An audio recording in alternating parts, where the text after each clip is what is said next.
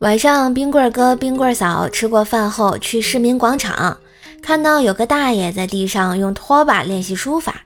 冰棍嫂觉得有趣，看了一会儿，便跟冰棍哥提议：“哎，老公，要不你也练练这个书法吧？既不要什么成本，又能锻炼身体，修身养性。”不料冰棍哥想了想，郁闷地说道：“你要是嫌我懒，你就直说。”不就是想让我在家经常拖地吗？不是冰棍哥，你不拖地你还要上天啊？是不是？搓板不香吗？说到冰棍哥啊，第一次去老丈人家，怕盛第二次饭尴尬，于是啊就把自己的一碗用饭勺按着压了又压，顺便啊给老丈人也盛了一碗，端到桌上啊。阻挡小舅子给他倒酒的时候，老丈人看，哎，冰棍哥这碗不大满，就端过来和自己的换了一下。结果能吃两碗的冰棍哥把那饭碗戳断了一只筷子，硬是没吃完啊！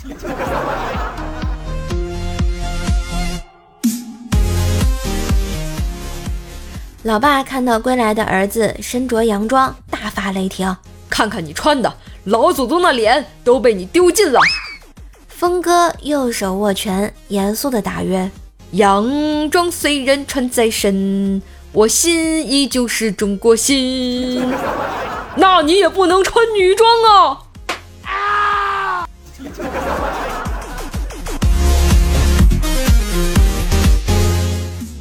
一米哥啊，记得第一次去女友家的时候，他爸爸看了看一米哥，说。小伙子，你贵姓啊？一米哥腼腆地说道：“叔叔，我姓武。”女朋友他爸接着说：“哦，你坐吧。”转身对房间里喊道：“老伴儿，你也出来整几个菜啊，让我和大郎喝两盅。”叔叔，你弄错了吧？一米哥连忙从椅子上跳了起来。没事儿，大郎吃药了。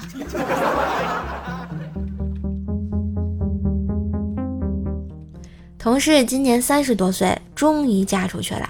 接亲这天，女同事的妹妹堵在门口，要求新郎表演节目，左一个右一个。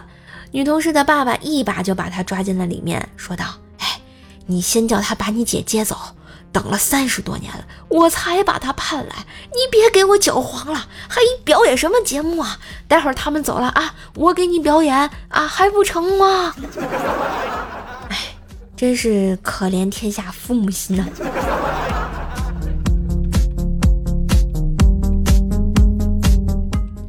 今天啊，给男友做饭，煮熟后我们开始吃饭。吃着吃着，他吃到了几根铁丝，我不好意思的看着他，他惊奇的睁大了眼睛，我实在看不下去了，起身把菜端了起来，说：“我重新做吧。”他突然说：“停，很好呀。”有进步呀，证明你已经开始刷锅了。哎呀，我太感动了！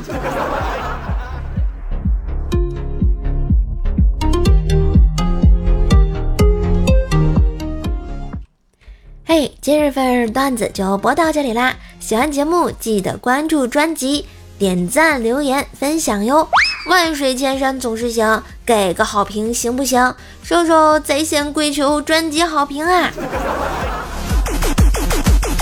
这双十一马上开始啊，快和瘦瘦一起剁手啊！登录淘宝搜索“怪兽兽的宝藏”六个字，“怪兽兽的宝藏”，领取双十一剁手红包。分享给你的朋友、家人，大家都可以领，一起享优惠吧！每天都能领三次哦。我们离双十一越来越近了啊！记得上淘宝搜索“怪叔叔的宝藏”领红包啦！